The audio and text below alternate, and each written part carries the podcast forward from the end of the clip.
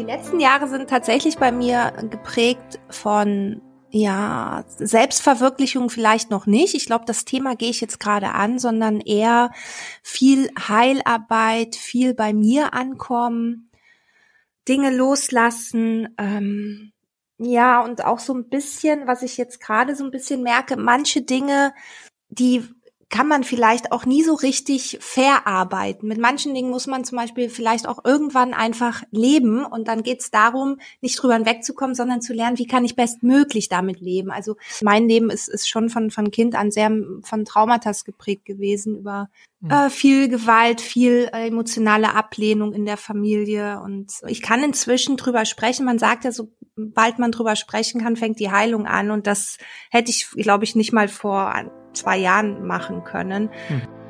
In uns allen wartet eine Geschichte darauf, endlich entdeckt und erzählt zu werden. Dafür gibt es einen magischen Schlüssel und der heißt Storytelling und die Heldenreise. Das ist ein uralter, universeller Bauplan für Geschichten und wir finden ihn in allen großen Märchen, Mythen und Hollywood-Filmen. Diesen Bauplan können wir auch auf unser Leben anwenden.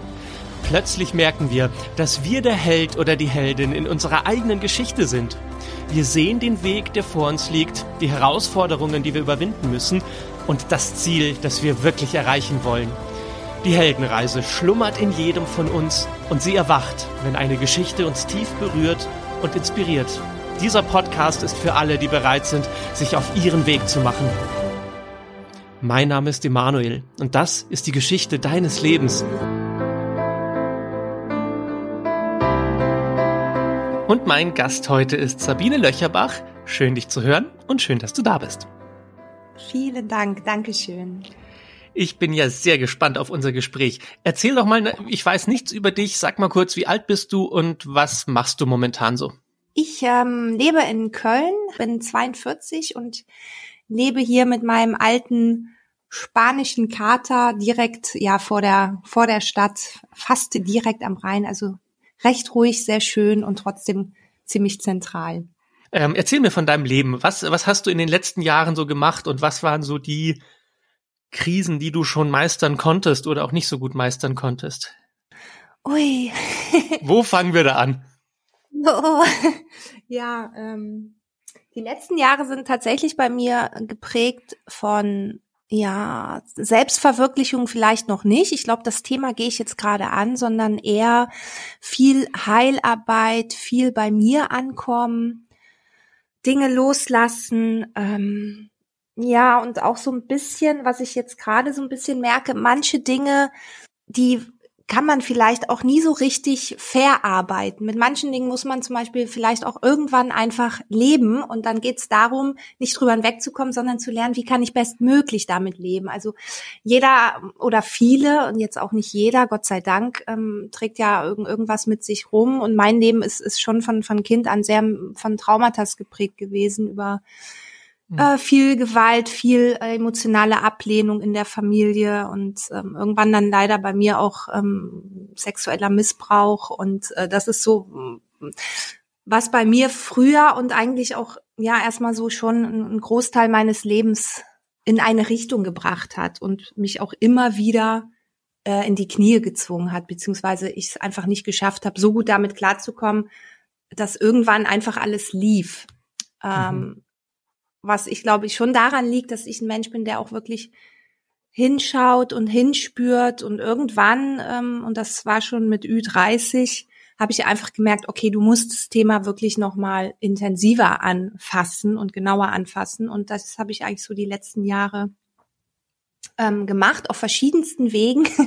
Mhm. Also angefangen über klassische äh, Traumatherapien, Langzeitrehas, äh, dann habe ich mit Schamanen gearbeitet. Inzwischen bin ich auch bei einer ganz, ganz tollen Heilpraktikerin, die mit, mit inneren Blockaden arbeitet. Und ja, das ist so eigentlich das, was ich derzeit wirklich am intensivsten mache, mich wirklich um mich zu kümmern. Und da kam mir Corona, muss ich einfach sagen, auch zugute, einfach weil es mir sehr viel Zeit und Ruhe geschenkt hat. Mhm. Da ist einfach plötzlich der Raum da, sich nicht immer nur der, der, dem Leben hinterher zu laufen, sondern es mal auf sich zukommen zu lassen und zu gucken, was, was ist gerade wirklich mit mir los. So. Und ich glaube, die Erfahrung haben ganz viele Menschen gemacht. Aber ich würde mhm, gerne genau. noch ein bisschen früher einsteigen. Also wenn du gesagt hast, mit 30 hast du gemerkt, dass du das Problem anpacken musst. Was ich super finde. Wie war die Zeit davor? Was war in den 20ern, bei denen du das, bei denen du das Gefühl hattest, du kannst es nicht anpacken? Also war es dir zu gefährlich oder hast du noch nicht mal verstanden, was das Problem war? Auch so das Thema Missbrauch ist ja immer sehr diffizil, weil, weil die Betroffenen oft, bis sie das akzeptieren können, was passiert ist, eh schon einen unglaublich langen Weg gehen müssen. Also wie, wie war das für dich? Und also vielleicht ist es ja auch so, dass uns einige Leute zuhören, denen es ähnlich erging in ihrem Leben. Und ähm, deshalb wäre es wichtig herauszufinden, was so die Punkte sind, bei denen man sagt, ach krass, da läuft etwas ganz gehörig falsch und ich kann nicht mehr die, länger die Augen davor verschließen. Ähm, also bei mir war es tatsächlich in den Zwanzigern so, dass ich ähm, mich sehr stark ausgedrückt habe über im Außensein, ähm, sei es über, ja, ich sag's mal persönlich performen, irgendwie immer ganz toll sein, ganz viel können, ganz viel machen, immer präsent sein, ähm, und in den Zwanzigern, klar, das ist so die Zeit, wo man beruflich so richtig schön durchstartet. Und ähm, da habe ich mich einfach so dermaßen an die Grenzen gebracht. Ich habe aber vom Gefühl her immer irgendwie gedacht, okay, das ist alles normal, wie ich mich fühle. Oder auch meine, in den Zwanzigern hatte ich, und das finde ich, und das kennen bestimmt ganz viele auch, wahnsinnige emotionale Ausbrüche und, ähm, und Zusammenbrüche, aber so richtig ähm, einfach grenzwertig. Ähm, ich habe aber einfach immer gedacht, das ist normal. Und das kam erst viele, viele Jahre später, dass ich dann an den Punkt kam, wo ich gemerkt habe, okay, ich kann nicht mehr und ich will auch nicht mehr. Und bei mir war es halt wirklich einfach, dass ich komplett lebensmüde war. Also ich einfach so erschöpft von diesem inneren Kampf klarzukommen. Also vor allem auch immer, das, das kennen sicherlich auch ganz viele nach außen hin, immer zu funktionieren und auch immer fröhlich und, und ähm, ja gut drauf zu sein. Und innerlich sieht die Welt einfach komplett anders aus. Und und das hat ja auch damals bei mir, also ich war ähm, so zehnhalb bis dreizehn und bin dann von meiner Mutter mit ihrem, der, also es ist inzwischen ihr Ehemann weg äh, und bin zu meinem Vater, also ich bin in, in Belgien aufgewachsen und bin dann zu meinem Vater nach Deutschland gegangen. Und ähm, ja, überhaupt erstmal dieses Verständnis dafür zu haben, dass das eben nicht normal ist, wie man sich fühlt und ähm, diesen inneren Kampf irgendwann einfach auch nicht mehr aushalten zu können. Und, und das kam bei mir, wie gesagt, erst lange mit über 30. Ähm, wie gesagt, ich bin jetzt 42 und so richtig intensiv mache ich das eigentlich so in den letzten ja, doch genau zehn, zehn Jahre. Aber in den Zwanzigern war es wirklich immer nur, ich kann alles und ich schaffe alles. Und ich hatte auch zwei Langzeitbeziehungen, aber es war immer, mh, mm, ja, ich glaube, es war immer noch, noch nie so ganz in der Tiefe und in Streits oder so. Oder wenn, bei mir war auch Eifersucht ein ganz großes Thema und da ging es ja gar nicht um Eifersucht an sich, sondern immer diese Verlustangst.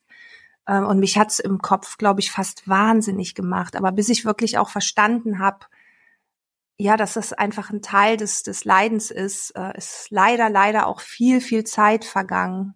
Mhm. Stimmt das eigentlich? Ist das so, dass wenn man so ein Traumata erlebt oder einen Missbrauch, dass man sich nicht nur als Opfer sieht, sondern sich selbst auch so ein bisschen als Problem sieht. Und genau deshalb versucht man das ja so klein zu machen und dann zu übertreiben und so toll dazustehen und oh, und man, ich übertreibe mit allem, weil, weil dieses Gefühl, weil man dieses Gefühl überdecken muss, dass das, was da passiert ist, irgendetwas mit einem selbst ja zu tun hatte.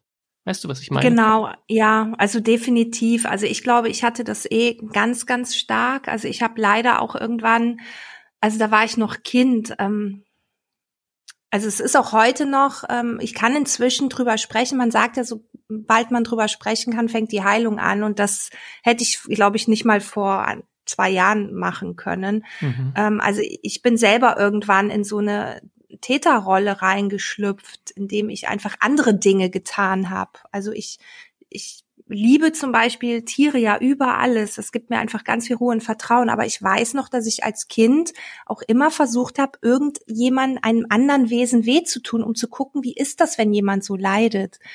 Oder ich mhm. weiß noch, dass ich meinem Bruder, ähm, da waren wir im Teenageralter, immer ganz fiese Sachen gesagt habe, um, um ihn wirklich im Herzen zu verletzen, einfach um zu gucken, wie reagiert er da drauf. Also es ist, da passiert auf so vielen Ebenen so viel und es ist, ähm, ja, es ist, es ist einfach schlimm. Also das, ähm, ja, diese hm. Täter-Introjekt-Geschichte ist schon, glaube ich, bei jedem Großteil. Zumal, weil man ja auch denkt, hätte ich mich anders verhalten, wäre ich in dem Moment nicht in diesem Raum gegangen, wo ich ja wusste, ich bin mit ihm alleine, dann wäre das nicht passiert. Aber da musste ich mir als Erwachsene immer wieder sagen, du warst ein Kind, du konntest so noch gar nicht denken, wie du jetzt denkst. Ne? Aber mhm. natürlich, im Nachhinein macht man sich sowieso da immer Vorwürfe. Und in meinem Fall war es einfach leider auch so, dass, dass meine Geschwister involviert sind in, in der Form, ja, dass auch sie einfach das Land verlassen haben und auch die Mutter verlassen haben durch das, was mir passiert ist. Und das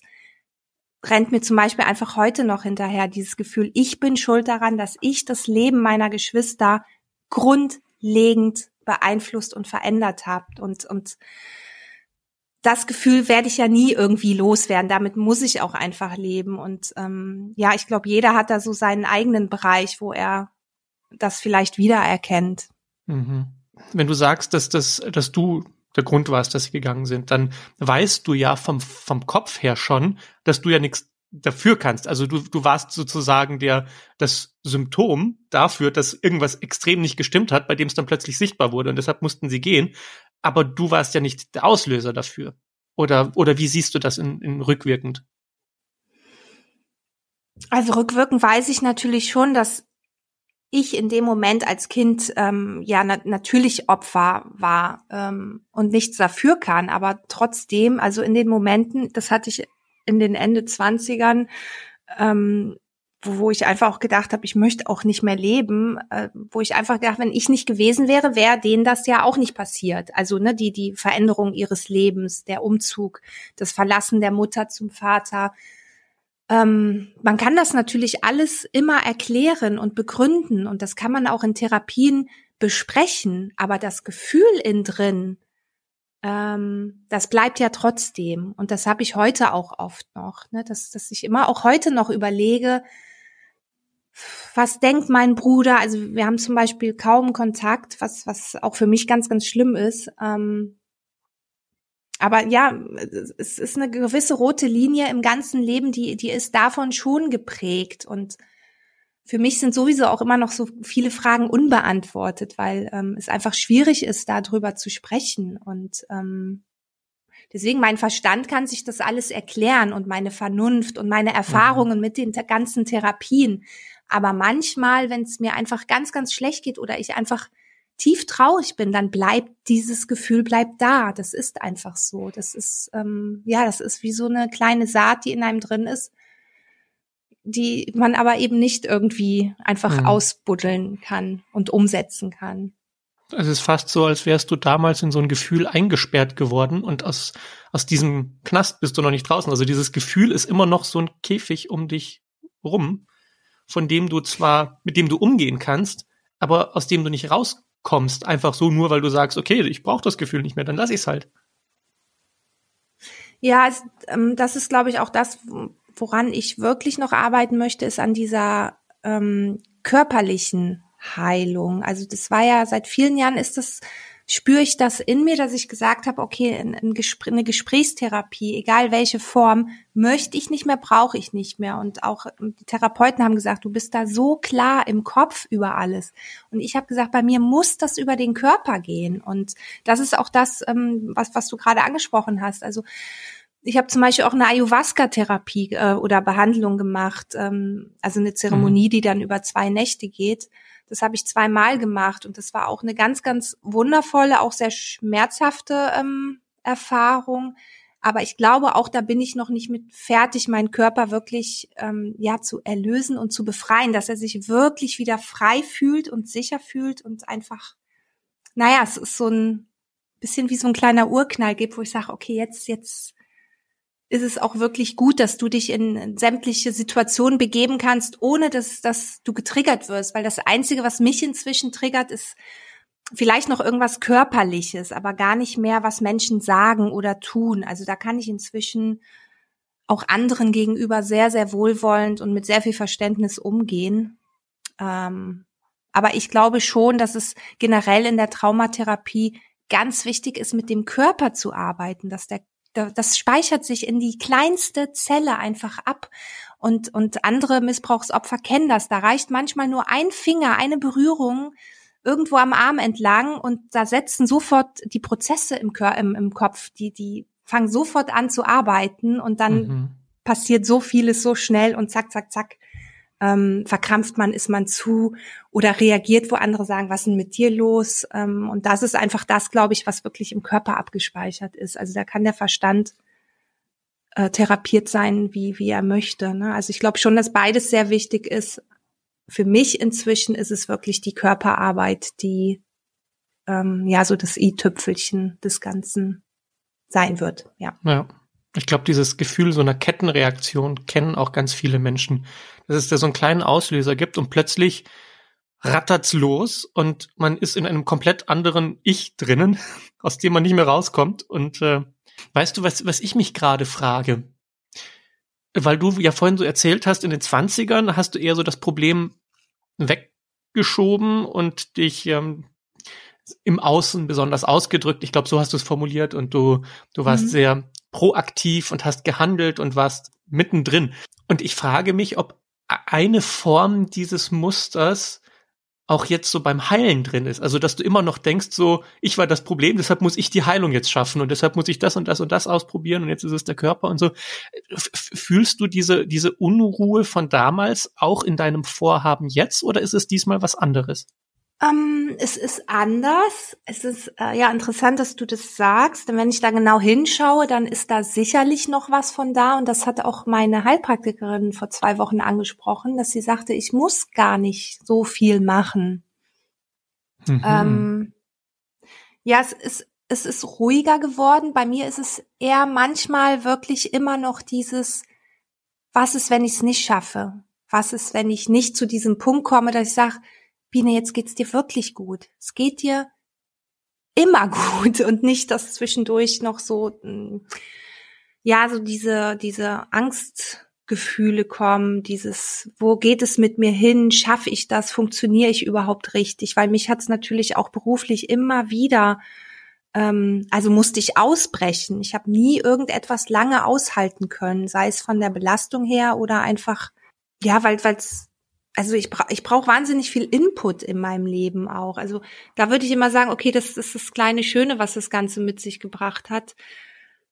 Also das Einzige, was jetzt wirklich noch da ist, ist wirklich so, immer so ein bisschen die Angst, was ist, wenn ich es nicht schaffe, dass es mir so gut geht, dass ich sage, okay, mir geht's jetzt wirklich immer gut. Oder ich auch nicht mehr dieses Gefühl habe, nach meinem Platz zu suchen. Wo gehöre ich hin? Wo werde ich auch wirklich gesehen, ohne das immer sagen zu müssen? Ähm, also was ich ja gar nicht muss. Ne? Die, keiner erwartet das von mir, aber den Weg zu finden, dass Menschen mich wirklich so sehen, wie ich bin. Ich werde ja auch immer komplett anders eingeschätzt. Ähm, und das geht immer in so zwei extreme Richtungen. Und ich glaube schon, Welche? weil ich auch diese zwei extreme Richtungen habe. Für mich ist es normal, und für mich ist das auch gut und das ist auch was sehr Schönes und ein ganz großes Geschenk. Aber ich glaube, Menschen sind ganz schnell unsicher mit einer Person, wenn sie die nicht immer genau einschätzen können. Also gerade auch männertechnisch, weil die vielleicht einfach gesagt haben, boah, mit dir ist irgendwie immer alles cool und lässig und du bist locker und so. Ähm, und wenn ich dann aber mal eine Grenze ziehe und sag, du, das und das geht aber nicht für mich, ich finde schon, dass wir darüber sprechen müssten, dann gehen viele schnell, weil denen das einfach dann zu anstrengend wird. Und mhm.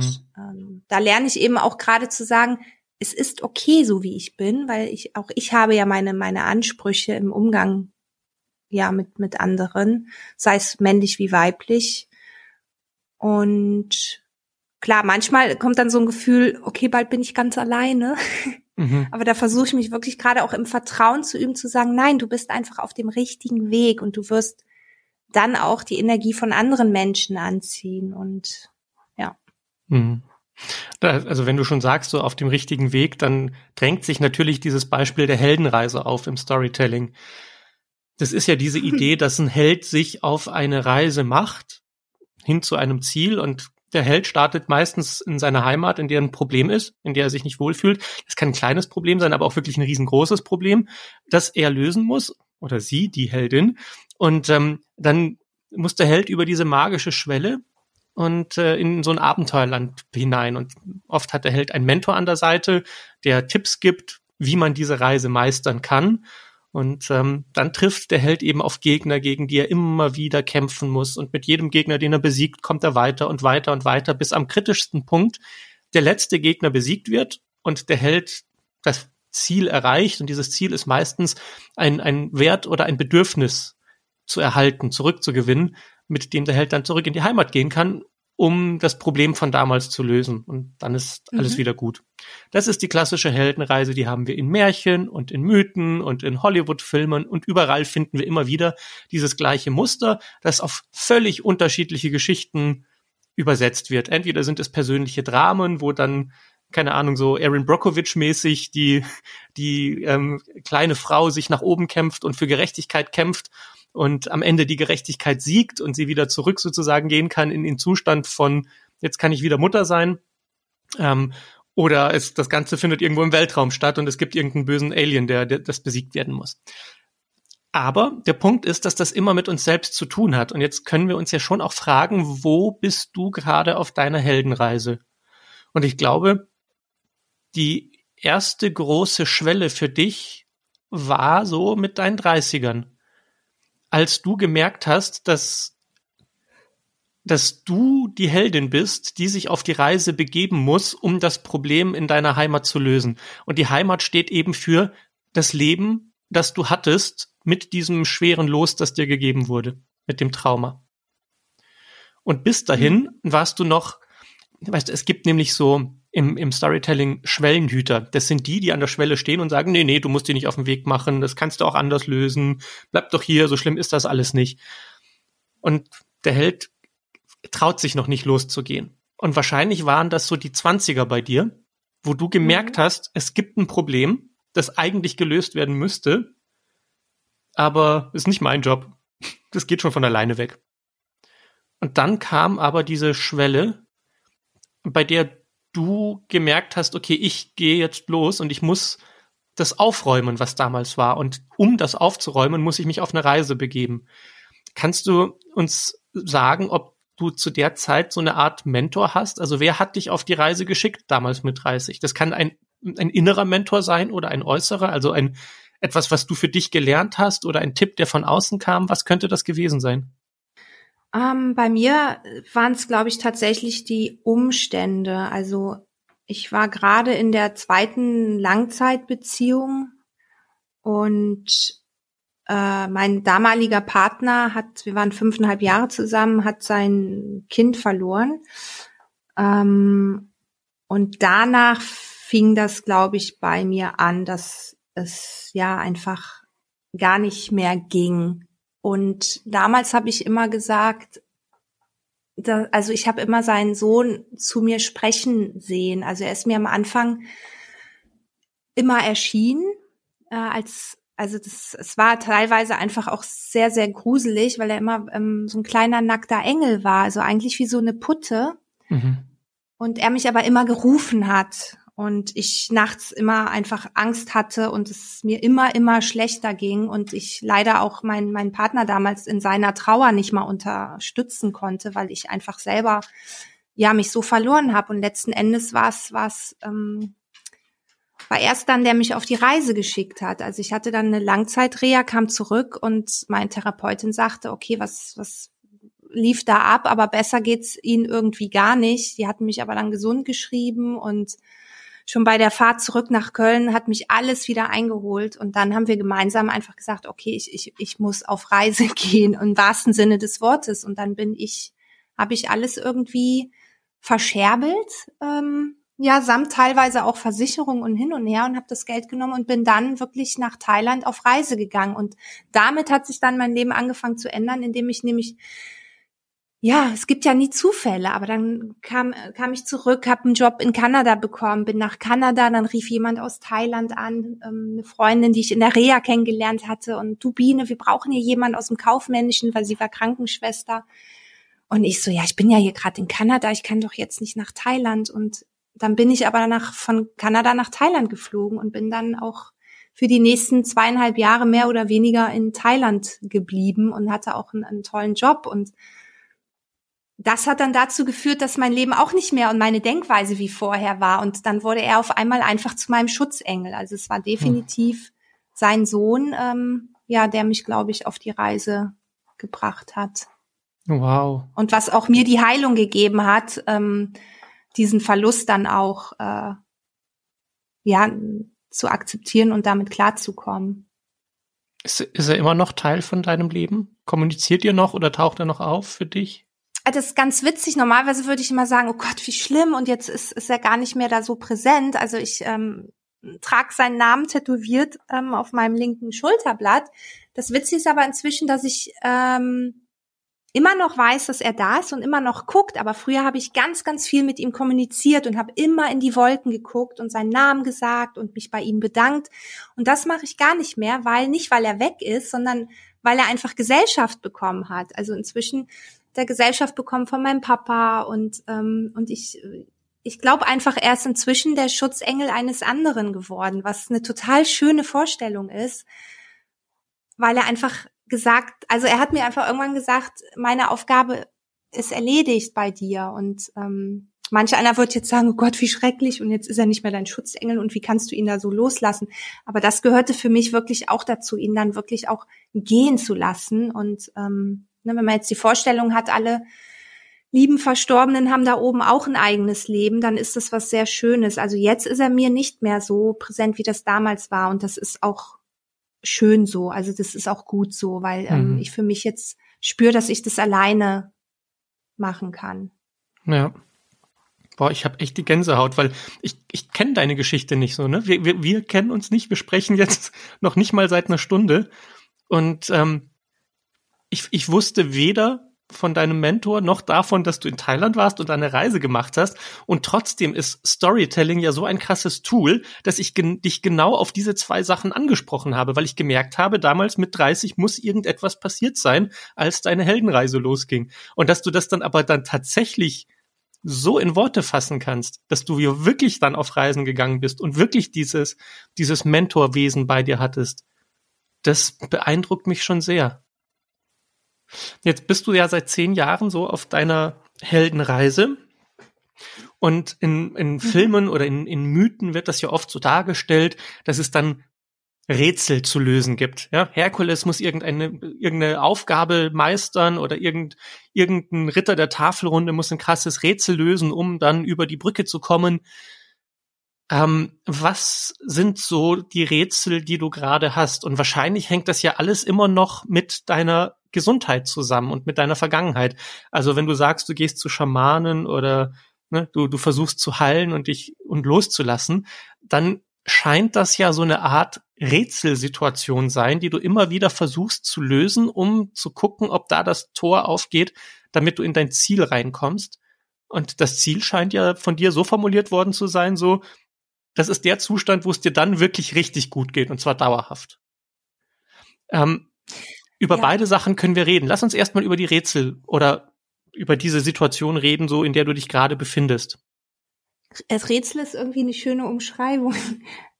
Ich weiß nicht, ob, ob ähm, andere das auch so haben. Also bei mir ist es oft so, dass ich immer denke, okay, das ist deine Bestimmung und das und das musst du machen. Und damals in, in, in Thailand mit meiner Chefin hatten wir auch ganz große Ideen und wollten irgendwas machen. Und dann passieren immer wieder Dinge im Leben, die dir dann aufzeigen, nö, das wird jetzt so aber nicht funktionieren. Und leider dann manchmal auch sehr traurige Sachen. Also bei mir ist meine Verbindung zu meiner damaligen Chefin in Thailand ganz entsetzlich traurig auseinandergegangen. Also auch äh, da in dem Moment habe ich gedacht, noch nie habe ich so viel Schmerz empfunden, wenn ein Mann ähm, mir emotional ähm, wehgetan hat, als diesen Verlust äh, mit mit meiner Chefin. Also weil sie hat mich hat mir gekündigt, aber es verlief ganz, ganz unschön alles. Äh, mhm. Und das sind so die kleinen Rätsel, die mir dann aufgegeben werden, weil zu dem Zeitpunkt war für mich ganz klar, wir verkaufen ihr Business in Thailand. Ich war ihr Manager und wollten dann gemeinsam nach Spanien gehen. Ich wollte immer was mit Tieren machen und sie ist eine begnadete Köchin. Und ich bin eben gut in, in, in dem ganzen Mitmenschen, ähm, ja, einen schönen Ort zu schaffen. Und das war immer alles so das Ziel. Und ich merke immer wieder, äh, und das nenne ich dann jetzt gerne Rätsel, die einen im Leben vor die Füße gelegt werden. Man eigentlich immer denkt, ich bin gerade so auf dem richtigen Weg. Und dann merkt man, okay, das soll es irgendwie auch nicht sein. Du darfst weitersuchen. Und jetzt gerade nach der Rückkehr meiner Reise nach Spanien lerne ich, ich will jetzt nicht sagen, Rätsel zu umgehen, aber einfach mal damit aufzuhören, zu gucken, natürlich aktiv zu sein und offen, aber dann auch mal etwas einfach entgegenzunehmen. Weißt du, wie ich das meine? Wir mhm. manchmal haben wir ja eine Idee und denken, das und das ist gut, ist gut für mich und das und das möchte ich machen und sehen aber gar nicht, dass das Leben vielleicht was ganz anderes für uns in petto hat. Und das lerne ich gerade. Mhm. Kennst du das Gefühl, wenn wir jetzt mal symbolisch bei dieser Rätselsituation im Abenteuerland bleiben, dass du denkst, so, das ist jetzt das letzte große Rätsel und dann drehst du so noch drei Räder und plötzlich macht's klack, klack, klack, klack, klack, klack, klack und du merkst, ach, das Rätsel hat funktioniert und die Tür geht auf und du gehst so durch und denkst, jetzt bist du am, beim Schatz angekommen aber dann ist da ja noch ein Rätsel und du bist irgendwie noch nicht angekommen. Und Definitiv. dann setzt du dich wieder dran und dann drehst du wieder rum an den Scheiben und du hast irgendwie so dein, dein, deine, deine Fackel in der Hand und hältst das Licht so in der dunklen Höhle hin und löst noch ein Rätsel und dann macht's klack, klack, klack, klack, klack, klack, klack und das große Tor geht auf und du denkst, jetzt kommt der Schatz, aber dann ist da auch wieder nur so ein Raum und wieder so ein Rätsel. Und jetzt ist ja. die Frage, wie lang geht das so weiter? Weil aus Storytelling-Sicht ist das so, dass das Ziel mit dem Rätsel zusammenhängt. Es gibt so lange Rätsel, bis logischerweise das Ziel erreicht wird. Andererseits, wenn das Ziel unerreichbar ist, dann werden Rätsel nie aufhören.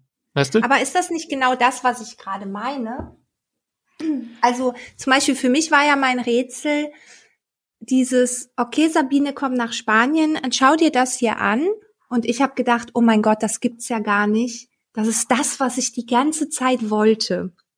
Fliege dahin und merke dann, okay, ähm, es ist nicht mehr das so, wie ich es mir vorgestellt habe oder wie ich es wollte. Das scheint es nicht zu sein. Das erste war für mich ganz toll zu lernen, dass also ich habe erstmal dieses Rätsel ja gelöst, indem ich hingeflogen bin. Und dann kam das Neue, nämlich das Gefühl, ouch, es ist irgendwie doch nicht so einfach, jetzt zu sagen, okay, dann gehe ich hier hin und starte hier was. Und dann kam wieder das nächste Rätsel. Und das ist ja, was ich meine. Vielleicht habe ich das Rätsel ja gelöst, indem ich gesagt habe, okay, ich werde nicht jedes Mal ein neues Rätsel auf, also einsteigen und mitmachen, sondern ich weiß nicht, ich laufe drum rum, hm. nimm die Abkürzung. Aber findest du die, also wenn wir jetzt an das Ziel denken deines Storytellings, da war ja vorhin die Formulierung, dass du sagst, du kommst in einen Zustand, so jetzt geht's mir richtig gut und zwar langfristig. Glaubst du, dass das ein wirklich realistisches Ziel ist? Also glaubst du, es gibt diese Leute, die von sich behaupten, also mir geht's immer gut, ich, ich strahle immer? Mm, also ich glaube, zu sagen, mir geht's gut, hat jetzt nichts damit zu tun, dass man sagt, ich bin gut drauf. Also ich glaube, es ist ganz, ganz wichtig, dass wir immer wieder Phasen haben, wo wir traurig sind, erschöpft sind. Also ich habe das zum Beispiel ganz lange nicht mehr gehabt, dass ich eine, ähm, also einen Grund hatte, so richtig weinen zu müssen. Und mir fehlt das manchmal, weil ich glaube, ich meine Gefühle so ja unter Kontrolle habe, dass ich nicht mehr verletzt werde, dass ich ja ganz viele Dinge nicht mehr zulasse. Deswegen meine ich mit, dass es mir richtig gut geht, da gehören diese ganzen Höhen und Tiefen und Trauer und, und Weinen, das gehört alles dazu, zum sagen zu können, dass es mir gut geht. Denn gut gehen heißt für mich, Gefühle zulassen zu können, ohne sich in den Gefühl zu verlieren. Mhm. Ich glaube, ich verstehe, was du meinst. Was hält dich jetzt noch davon ab? Also warum hast du gerade noch nicht das Gefühl, dass du das zulassen könntest? äh, ich versuche es ja zuzulassen und ich glaube, das, was mich davon abhält zu denken, dass es, dass ich es schon erreicht habe, ist, ähm, dass mein Kopf immer noch so wahnsinnig viel denkt und mich manchmal meine Gedanken mürbe machen. Also ich glaube schon, dass ich mir da sehr gut selber im Weg stehe und dann noch so ein der kleine Rest fehlt an Vertrauen in meine eigene Person, in mein Können, in mein Denken. Ja. Mhm. Unser Gehirn und unser Denken hat sich ja extra deswegen entwickelt, damit wir Rätsel lösen können.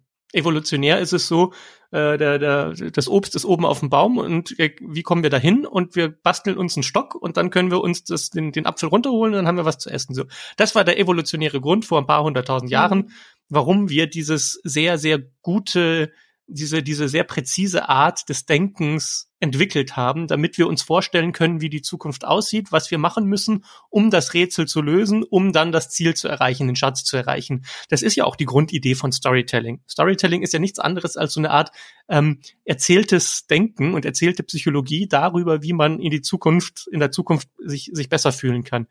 Was ist denn, wenn dieses, ähm, wenn dieses ganze Thema mit den Rätseln, das du hast, einfach immer noch dieses alte Gedankenthema ist, nämlich das, was sich bisher für dich als, als äh, sinnvoll erwiesen hat, durch Denken Probleme lösen und weiterkommen und irgendwas hinter dir lassen und irgendetwas heilen.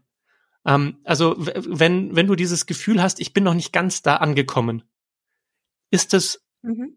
ein Gefühl, das wirklich tief in dir drin ist oder ein Gefühl, bei dem sehr viel Denken passiert, weil du dir denkst, na ja, also irgendein Rätsel muss es ja noch geben, bevor ich da angekommen bin. Ja, wahrscheinlich.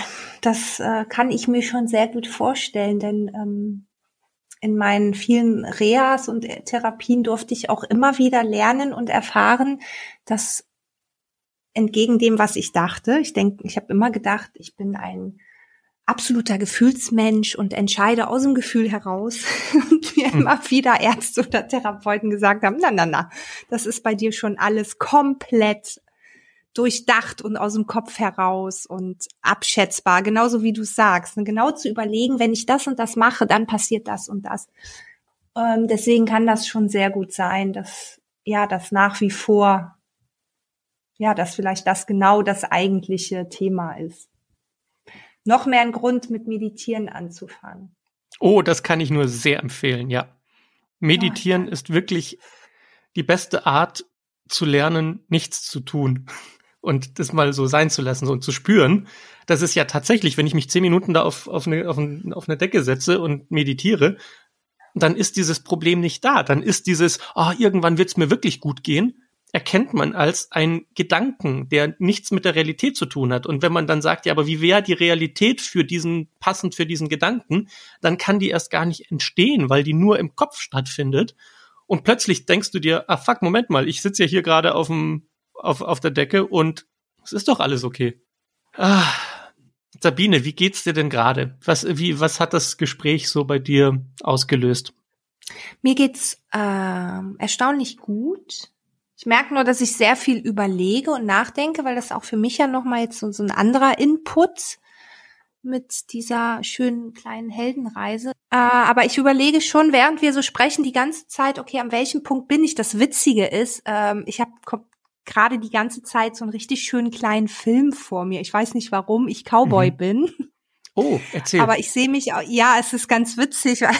Also bei mir sind sowieso immer Tiere involviert, aber ich bin auf, auf einer Ranch und da sind irgendwie ein paar Pferde und ich habe so ein rot-weißes Karohemd an und so einen Hut und ähm, ja, überlege gerade, wo, wo bin ich? Bin ich schon in der Prärie mit meinem Pferd und dem Hund, der nebenbei läuft, oder bin ich schon, naja, an irgendeinem Rätsel angekommen? Also das ist ähm, ja ganz interessant, was ich da jetzt so für, für einen Input bekommen habe. Aber auch du, was, da bin ich wieder sehr im Nachdenken. Ja, ja, eben. Du, es rattert und rattert und rattert und rattert bei dir. Ich, ich höre sogar, wie es da oben rattert in deinem Kopf. Und ich frage mich gerade, ob deine Liebe zu Tieren, die du jetzt schon ein paar Mal betont hast, nicht die Antwort ist auf deine Frage, weil Tiere denken nicht und sind glücklich und das spürst du. Ja, du deswegen, spürst also, genau, wie glücklich die Tiere sind, ohne dass sie irgendetwas dafür machen müssen und ohne dass sie irgendein Rätsel lösen müssen. Ja, deswegen kann ich auch wunderbar, ähm, also bei Tieren glaube ich auch tatsächlich bin ich sehr meditativ und ich mache auch äh, immer wieder sehr oft im Jahr so Work and Travels und dann immer auf einer Finca oder einer Farm und da sind immer Tiere involviert. Und das gibt mir auf jeden Fall ein absolutes Gefühl von Frieden, von Ankommen und vor allem auch, ja, einfach eine Sinnhaftigkeit und eine Aufgabe, die einfach wirklich wichtig ist. Denn es ist wichtig, wenn ich morgens nicht aufstehe, ob ein, ein Tier Nahrung bekommt oder nicht. Und ähm, ja, auch der Umgang Tiere unter sich, das ist einfach was, was, wir können da so viel lernen und das ist für mich schon ja, sehr wichtig und sehr schön. Sehr mhm. meditativ vor allem auch, ja. Ich glaube, dass wenn ich dir einen Tipp geben darf, dann wäre das der, dass wenn du das Gefühl hast, so, oh, ist alles blöd und so, so funktioniert's nicht und ich muss irgendwas machen, dann werde dir bewusst darüber, dass dein innerer Cowboy gerade in dieser Rätselwelt steckt und wieder Rätsel lösen will weil der immer schon gelernt hat, dass er sehr gut darin ist, Rätsel zu lösen. Mhm. Und dann nimm das einfach nur wahr. Der ist dann da und will das Rätsel lösen und denkt, hinter der nächsten Tür ist die große Lösung, dann ist sie es nicht und dann kriegt er das nächste Rätsel. Und dann in dem Moment kannst du immer noch entscheiden, ob du der Rätsel-Cowboy sein willst oder ob du dich wie so ein Hund aufs Kissen legst und denkst, na gut, das Problem löse ich morgen. Heute ist der Tag, an dem ich damit leben kann, dass es so ist, wie es ist. Ja, das ist eine gute Vorstellung. Es schafft vielleicht ein bisschen Ruhe, weil ich habe das Gefühl, dass du, dass deine Suche nach Ruhe auch schon ganz schön unruhig ist und stressig. Das hast du sehr gut, ja, es ist es tatsächlich. Mhm. Also es ist witzig, und vor allem ganz ist viele es wichtig, beschreiben mich als ruhig. Ganz viele sagen, es ist so schön, wenn du um mich bist, weil du strahlst eine solche Ruhe und innere Gelassenheit aus und das weiß ich auch, aber es ist trotzdem interessant, weil es manchmal wiederum komplett anders ist. Ja, aber ist es nicht vielleicht so, dass sie von dir eine Ruhe empfinden, weil du am Rotieren bist, darüber ihnen das Gefühl zu geben, wie schön ruhig und entspannt alles ist, weil du es unter Kontrolle hast? Ja, wahrscheinlich. Da sind wir da. Ja. ja also wieder dabei, du, irgendwas für andere zu tun. Genau, du bezahlst ihre Ruhe mit deiner inneren Unruhe und lässt es sie nicht wissen und sie wundern sich, wie unglaublich schön entspannt es mit dir ist. Ja, aber ich überlege das ja gar nicht. Also es ist ja jetzt nicht so, dass wenn ich auf jemanden treffe, dass ich den Modus einschalte von wegen, uh, jetzt bloß ruhig wirken, sondern ich bin einfach wie ich bin und ähm, ich wundere mich ja auch immer noch über dieses ja, Feedback. Bist du wie kommt. du bist oder bist du so, wie sie dich brauchen? Heieiei. ähm, ich würde jetzt sagen, ich glaube schon, dass ich in manchen Momenten wirklich so bin, wie ich bin, weil ich auch so bin.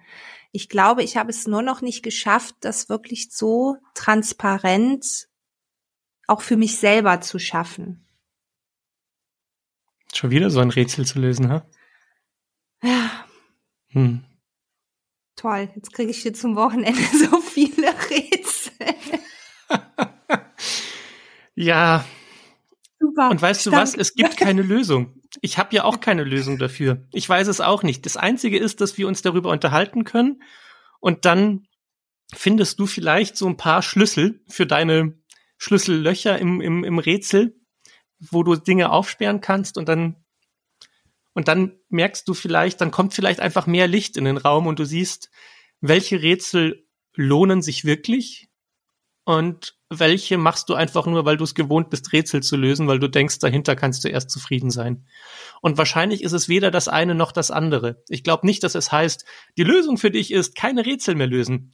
Und die Lösung wird aber auch nicht sein, dein restliches Leben irgendwelche Rätsel zu lösen, damit du dann mit äh, 80 Jahren denkst, ah, jetzt bin ich endlich zufrieden und glücklich. Na, da hat sich ja der ganze Stress gelohnt.